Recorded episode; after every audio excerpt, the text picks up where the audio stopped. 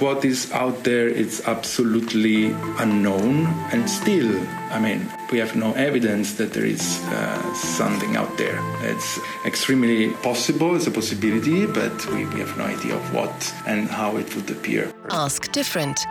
The podcast by the Einstein Foundation with Nancy Fisher. And I want to start with a little crash course astronomy for dummies, kind of. This is planet Earth we're living on. We are part of the solar system, including the Sun and seven other planets.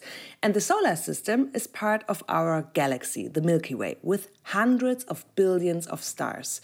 And if we zoom out further, we can see besides our galaxy, Milky Way, there are probably hundreds of billions of more galaxies in this massive thing called universe. So you can decide yourself if there could be other life than ours in this universe, and I would say probably there is. Today, we want to add some facts to this old question of mankind, and Riccardo Urso will help us. He is an Italian researcher, studied chemistry in Catania, and today he lives and works in Berlin as a part of the research group Elsässer Lab for Experimental Biophysics and Space Sciences at the Freie Universität Berlin.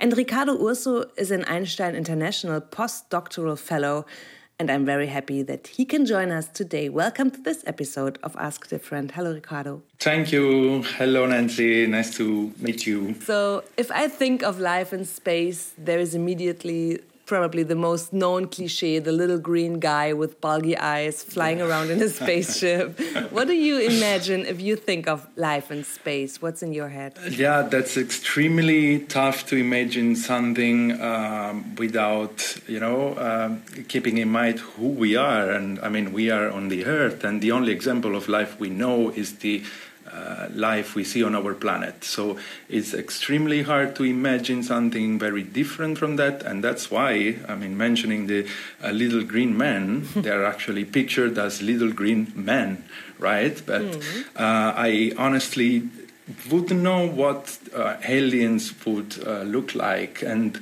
uh, this is also because life is strongly connected to the conditions that we find on planets.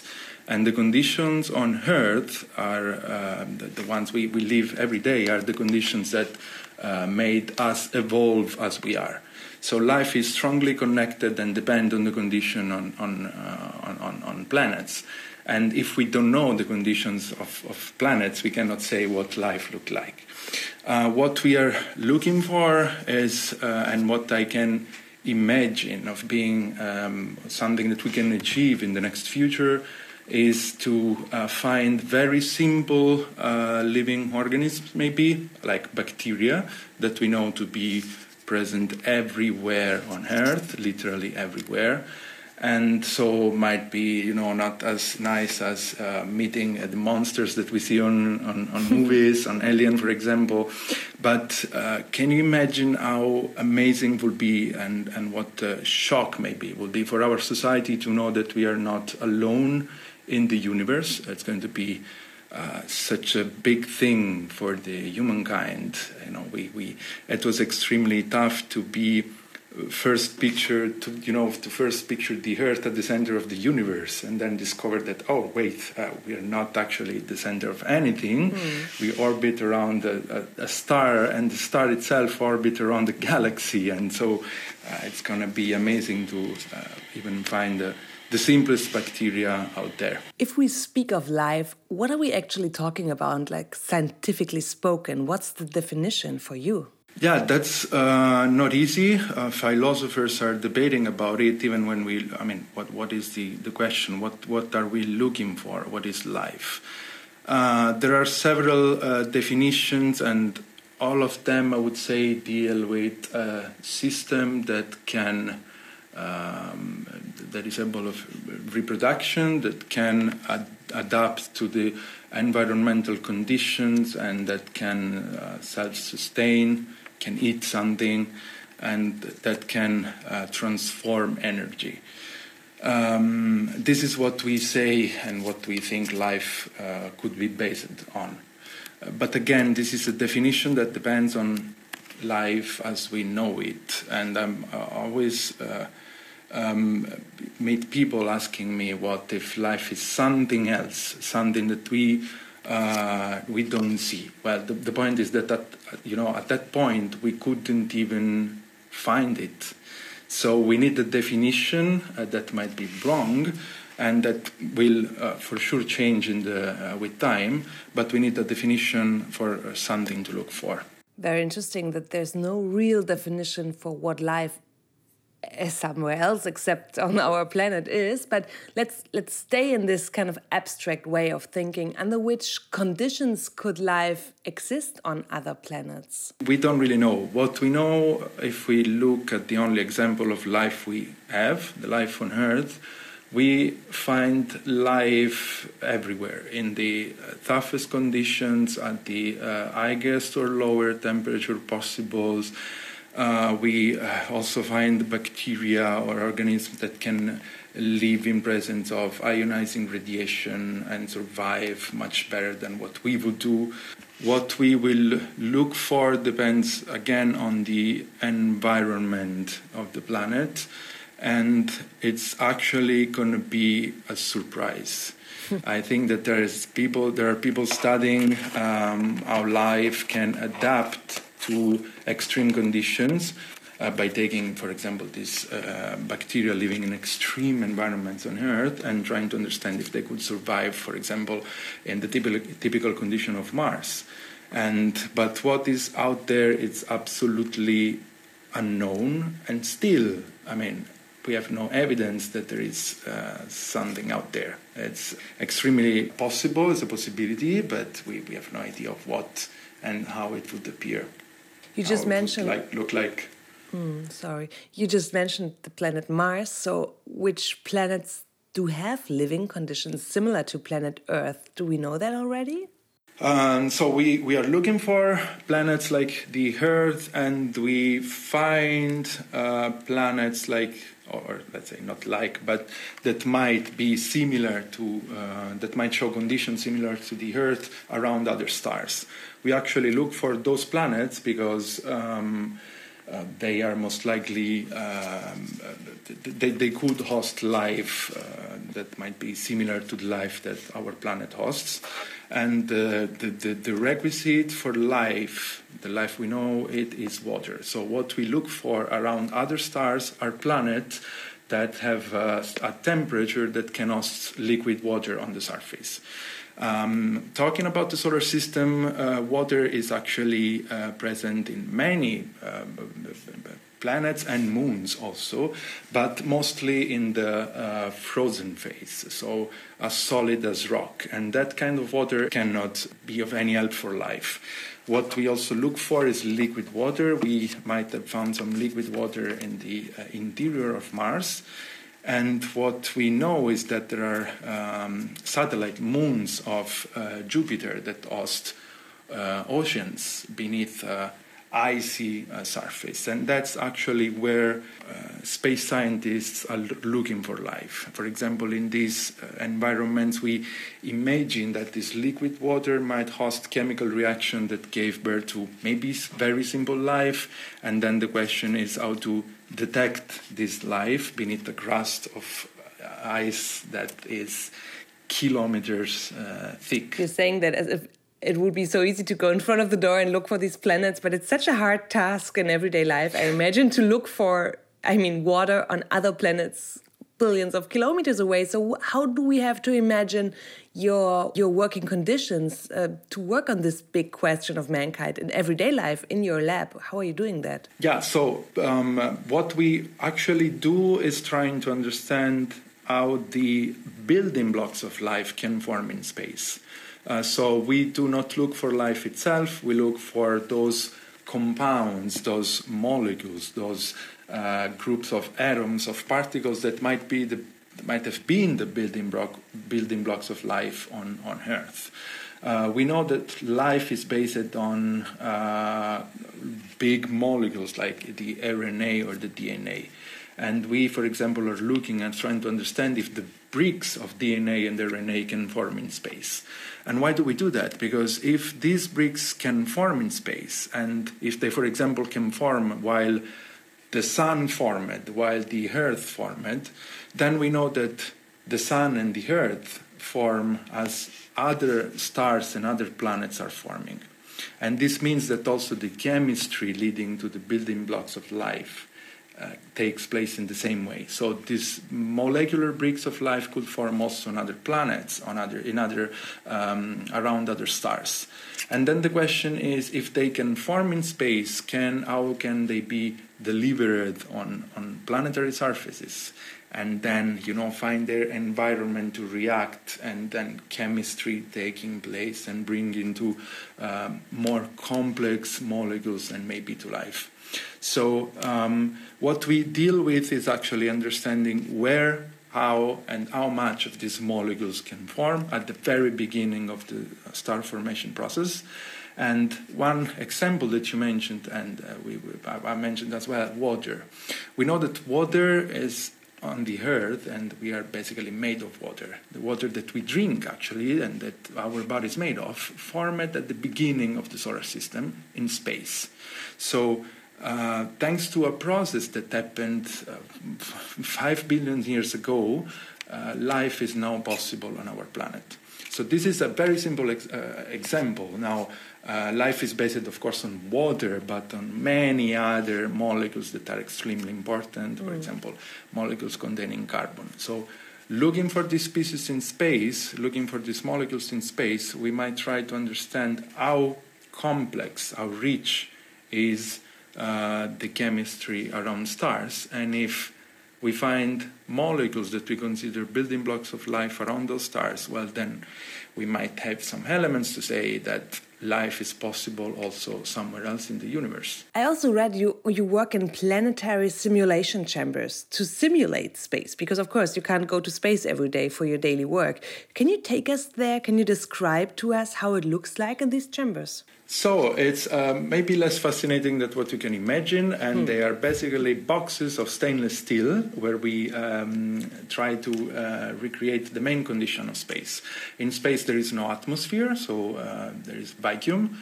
Uh, there is a strong ionizing radiation emitted by the sun or the stars. Um, and it's cold. We are used to the temperature uh, here on the Earth. In space, the temperature is way lower. It's just a few uh, degrees above zero. And anyway, in these conditions, chemistry can happen. In planets, it depends on the planet we're talking about. Mars, for example, has an average temperature of minus 90 uh, degrees, and we can just simulate this temperature in our uh, planetary uh, simulation uh, facility, as well as the radiation that hits the soil of Mars, and possibly the living beings on the soil of Mars. Until we, till we, we, we don't have any uh, proof of their existence, we also want to understand if they could survive in the condition of our planet, and we can do that uh, with our facility, as well as studying the atmosphere of other planets. So, reproduce the condition of atmospheres that could uh, host life beyond the solar system. The one thing is the work in the lab you were also just describing in these yeah very cold steel chambers. um, the other thing is, for example, the NASA is doing that. They are sending missions to the Mars to find out amongst which conditions molecules can survive there. Do you also do that? Do you send samples to space? First of all, our laboratory work is uh, related to what happens in uh, space missions and astronomical observations. So we try to reproduce what actually uh, space missions tell us, the condition of space. And we are also um, uh, sending actual samples in space in the next years, uh, specifically on, on board of the International Space Station. There will be uh, those molecules, for example, that we consider building blocks of life that will be exposed to the radiation of the sun. Uh, on the Earth, radiation uh, is uh, filtered by the atmosphere. So, to achieve the real emission of particles of the sun, we have to go um, uh, beyond the atmosphere, and we use the International Space Station to expose uh, amino acids or sugar nucleobases, those molecules that make life as we know it, to understand if they can survive the conditions in space. So you're going to do send these things there in some years. That's what I understood. Was it correct? Yeah, exactly. The the, the, the, samples will be produced here in uh, in Berlin or in uh, laboratories of uh, our partners, and then we'll fly to the International Space Station. They will spend about one year up there and uh, and then they will be they will come back to give us the possibility to analyze the samples. And we will have not only these uh, building blocks of life but also living organisms um, that will be exposed to the radiation of the sun. And we will take photograph of them from time to time to understand what happens to these little uh, living forms. It's very long and a very complex process. So I thought when I prepared this interview, I thought of people selling food or constructing cars for living. Your job is to search for life. I know, a little bit more complex, not only life, but for that in the universe, which is such a big task. How satisfying is this for you if you leave your lab every day and you still didn't find anything? yeah, I have to say that, you know, I, when I started my career, I was, I mean, as, as a child, I was always fascinated by space science. And then I have to say that being a, a daily activity, um, what you actually deal with is not anymore uh, well, let's let's now look for life. It's uh, mostly um, the, the, the, the, everyday uh, life in laboratory, and is extremely challenging. And uh, on the other hand, even a small result means a lot uh, to us if we are able to interpret something that is observed in space. We can prove not only that our experiment is working, but also that the processes that we simulate in laboratory and then that can we can study in much higher detail than what can be possible in space are actually happening, and they, those processes might be um, at the at the basis of the formation of the building blocks of life. So uh, it's, I have to say that it's uh, not frustrating, and from time to time we have confirmation that what we're doing is right. For example, when complex molecules that again might be building blocks of life are found in meteorites, that are uh, objects that fall on the Earth and that are that formed when the Earth was still forming, and in in these uh, stones we find molecules like amino acids or nucleobases, so these molecules that are uh, parts of proteins and of um, DNA. So when we find this kind of data and we can uh, analyze this kind of samples in our uh, lab is extremely rewarding and totally worth uh, totally worth our activity. You just said you were already fascinated by space as a child. Do you remember what was your fascination back then? Was it like I want to be in an astronaut and go on a spaceship? Yeah. How was that? Yeah. Do you remember?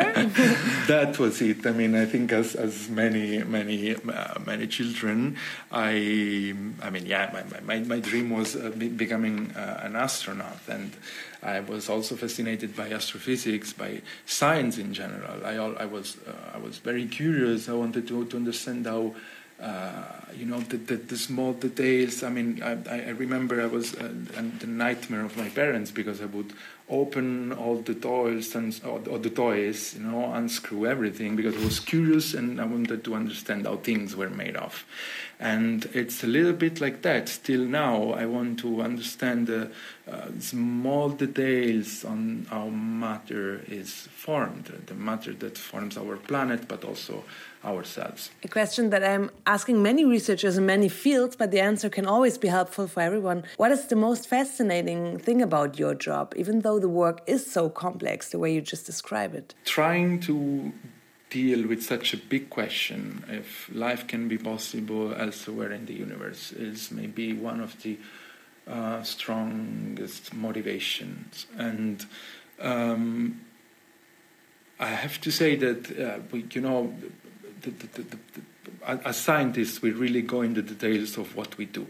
And that connects to what I was saying before. You know, we, we run the experiments, we're looking for a specific thing, but then what we actually do, not only what I do, but what the community is trying to do, is to answer to such a big question that is there since the humankind and uh, the possibility that uh, my, with my activity I could contribute only to a very small you know, detail and, and trying to, you know, move, science forward in the direction of answering to the question if we are alone is a strong uh, and enormous motivation. How big are the chances? What do you think in your career that you will find something building blocks of life one day in the next, let's say, 40 years? What do you think? So, about the building blocks of life, we've been lucky enough to find some of them. Uh, then, the fact that they are building blocks of life, as we know it, doesn't mean that they could easily bring to, to, to life.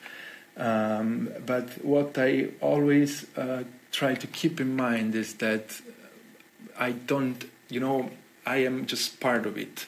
The nice thing of science is that we all move together. Uh, we are a community. There is not a single scientist that makes the difference. And all together we move uh, in, in, in, in, achieving something that is way bigger than what the genius could do uh, working alone. And we can do that also thanks to the facilities that we uh, that are available right now um, with, the space missions and there is there are so many people behind this uh, this this research that talking about the achievement the achievements of a single person would be just you know uh, reducing it to something extremely simple. You started your career of your of researching in Italy in um, Catania. You went to Paris. Now you're in Berlin. What's different here? Speaking about working environment. Mm, that. Um, it's you know it's nice because when when I left my country I was uh, afraid you know I mean it's you, you have to, to face different culture and uh, colleagues with different preparation. And now after almost five years I'm abroad I can just say that you know uh, it's at the end we are all the same. There might be differences in the way we behave and you know in our tradition of course. Um, but it's uh, it's an experience that, let's say, makes me understand that science goes beyond what are the cliche, the stereotypes, and uh, the scientific method is the same everywhere. So, um, by a scientific point of view, I would say it gave me a lot working here in Berlin at the Department of Physics, in France at the um, French, Space, uh, French Space Agency, in terms of opportunity and to expand my network.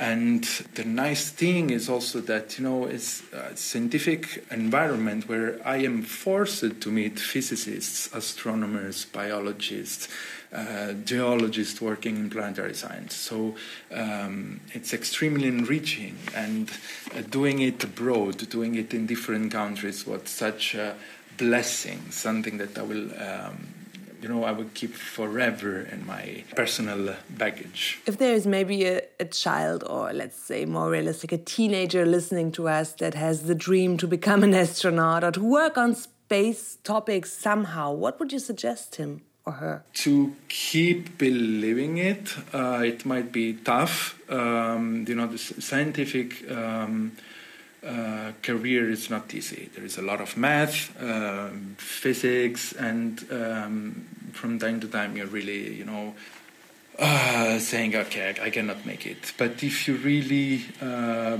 believe in what you're doing, if you really want to do that, there are no obstacles. There is nothing that can stop you, and you just have to push and keep uh, and, and, and, keep going.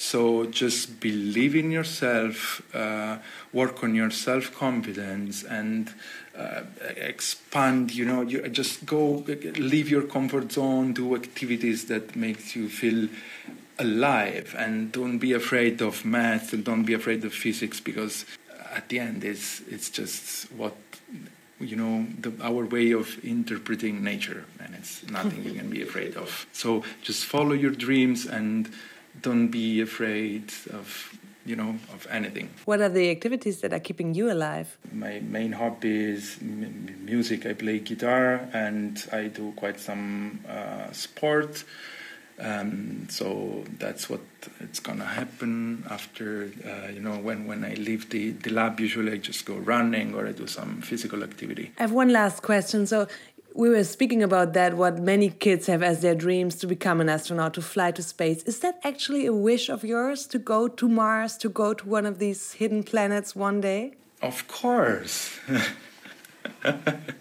Of course it is. It's, it would be extremely, extremely uh, exciting, you know, and um, I mean, yeah, of course, I would love it, and it's just you know being in contact with uh, something that we, we, we consider to be so far away, and being in contact with space, uh, it's it's just a dream, and yeah, I mean, I, I look forward to that. It's gonna happen. It's gonna happen. Keep on believing, huh? That's what we learned from this um, session.